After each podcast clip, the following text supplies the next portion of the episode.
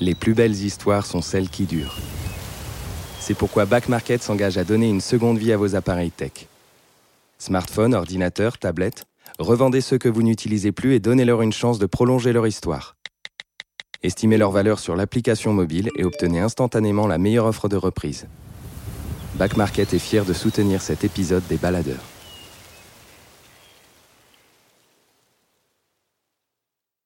Avant ce bonus, laissez-moi vous parler de Recto Verso. Si vous souhaitez passer plus de temps dans la nature, mais ne savez pas comment vous y prendre, rendez-vous sur KissKissBankBank avant le 18 octobre ou sur notre site internet www.leothers.com.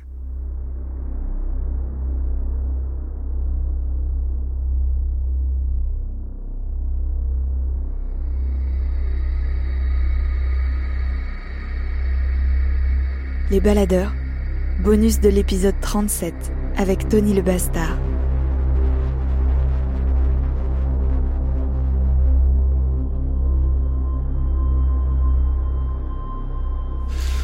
La tempête de 99, c'est quelque chose qui m'a marqué. Euh, je me souviens, j'étais euh, bah, donc dans la maison familiale. Alors, il était prévu une tempête, mais euh, assez forte. Mais bon, on a un peu l'habitude des tempêtes hein, en Bretagne, donc au bout du compte, on, on s'attendait certainement pas à ça. Et ouais, bah, c'était super parce que j'habitais au milieu des champs, donc j'avais un horizon complètement dégagé pour observer le ciel. Alors, est-ce que c'est ça qui a un peu déclenché la passion ou, est-ce que bah, j'ai pu faire vivre, enfin, en tout cas, j'ai pu faire vivre bien cette passion par par tout ça justement, par le fait d'avoir une, une capacité d'observation autour de la maison qui était vraiment euh, qui était vraiment géniale.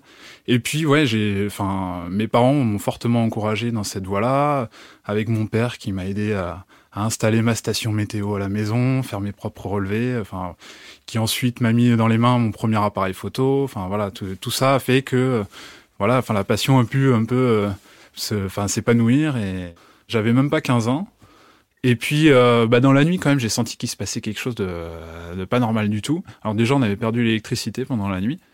Et j'avais déjà ma petite euh, station automatique, donc qui mesurait, euh, notamment qui mesurait le vent. Et bah les, alors évidemment, elle n'était pas installée de manière optimale, donc les, les, valeurs étaient sous-estimées. Mais déjà, le vent que je mesurais à ce moment-là était bien au-dessus de ce que j'avais pu mesurer auparavant. Donc euh, déjà, je me suis dit, il se passe quelque chose, quoi. Et, euh, donc je me suis levé, j'ai commencé à regarder un peu, euh, enfin, euh, essayer de voir ce qui se passait un petit peu, à jeter l'œil par la fenêtre. Et là, quand même, je voyais le vent, je me disais, mais c'était quand même incroyable. Moi, le, vent, il y avait le vent qui soufflait, qui soufflait très très fort, qui faisait bouger les arbres, les haies, je me rappelle, de manière vraiment très violente.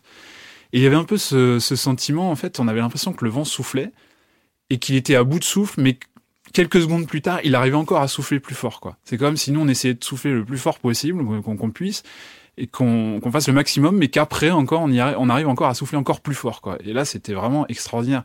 Et je me souviens aussi euh, de, de, de, de, flashs lumineux qui parcouraient le ciel pendant, pendant la nuit. Enfin, c'était vraiment euh, incroyable. Quoi.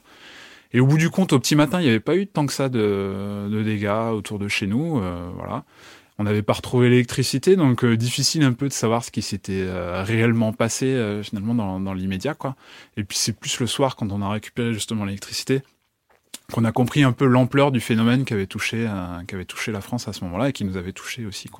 Forcément, c'est un gros souvenir, hein, et puis pour tous les, les, passionnés de météo qui l'ont vécu, je pense que ça, ça a marqué aussi, hein, et, ça a marqué même le monde de la météorologie. Hein. Il y a plein de choses qui sont nées euh, de ça, et notamment bah, la vigilance météo qu'on connaît euh, aujourd'hui là, avec les cartes de couleurs là et tout ça bah ça vient de là en fait. Hein. Ça vient euh, de cet événement-là qui a déclenché ensuite le, enfin tout un processus qui fait que la vigilance météo a été instaurée ensuite dans les, dans les années qui ont suivi quoi. Et euh, voilà, même les gens qui s'intéressent pas forcément à la météo, je pense qu'on sont été marqués par, ce phénomène.